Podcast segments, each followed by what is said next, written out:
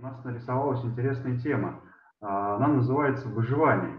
Олег, вот у меня такой вопрос. Там в Википедии различные источники, ну, буквально цитирую там, это активные целесообразные действия, направленные на сохранение жизни, здоровья, работоспособности в условиях автономного существования.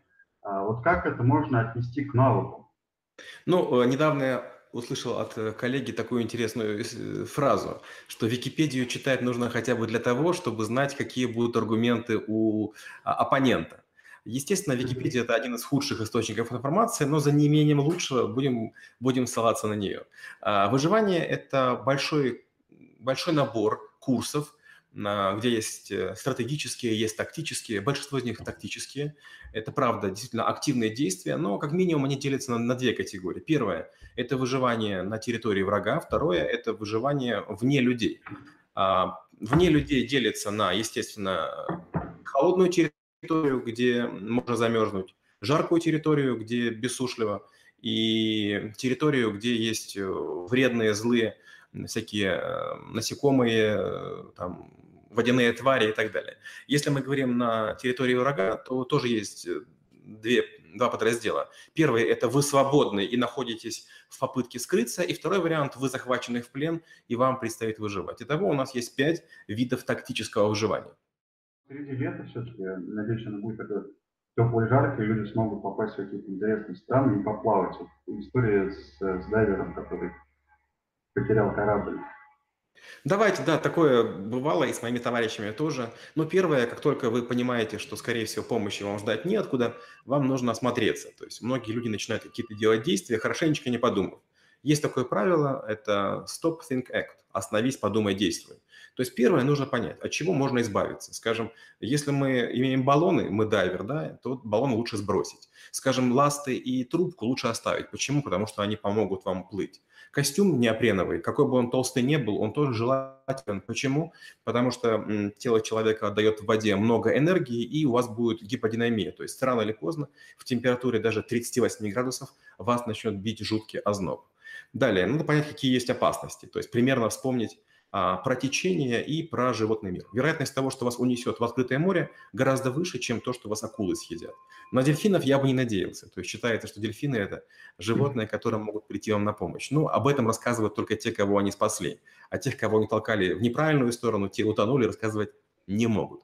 По поводу акул. Если у вас а, телосложение более-менее стандартное, нет избыточного веса, то вы для акул не представляете интереса, будучи одеты в а, обычную вот дайверскую одежду и ласты. Почему? Потому что акула а, в водах, где мы ныряем, занимаемся дайвингом, обычно не очень голодная, раз. А второе, акула сравнивает соотношение вашего тела и потенциального объема калорий, которые она получит.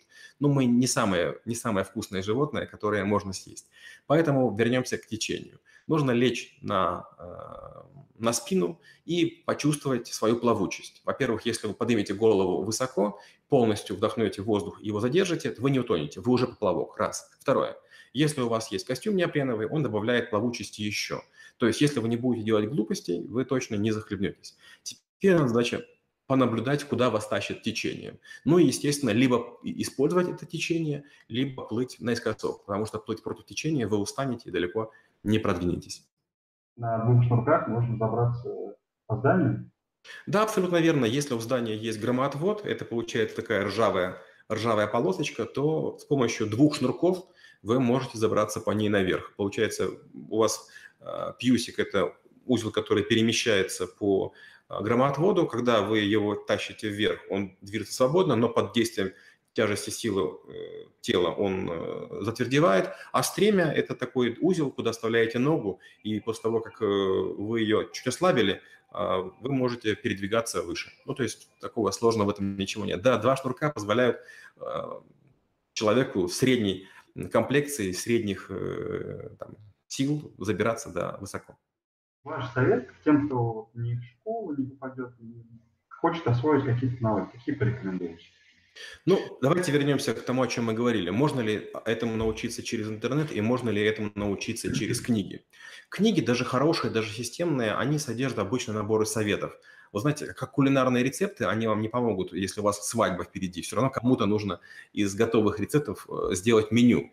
Рецепты без меню – это ничто. Также и миллиард советов, которые будут в сотне замечательных книг, они тоже вам не помогут выживать. А, опять же, интернет. Э, вот мы все считаем, что интернет есть. Но опять же, когда приходит ситуация, мы думаем, почему раньше мы не посмотрели. Поэтому первый совет все-таки, если вы об этом задумываетесь, то действительно начать или читать книги, или смотреть видео. Если мы говорим о том, э, можно ли только зная выживание выжить, к сожалению, нет. Первая медицинская помощь – это отдельный навык в школе трэблшутеров, и об этом мы очень долго говорим. Второй, опять же, очень важный навык – это самозащита. Мы проходим 170 э, точек, куда бить, и 180 точек, чем бить. То есть, к сожалению, вот нет такой таблет, таблетки волшебной, чтобы вы выучили один навык и стали суперменом. К сожалению, нужна их большая совокупность, поэтому у нас с вами уже 20 выпуск.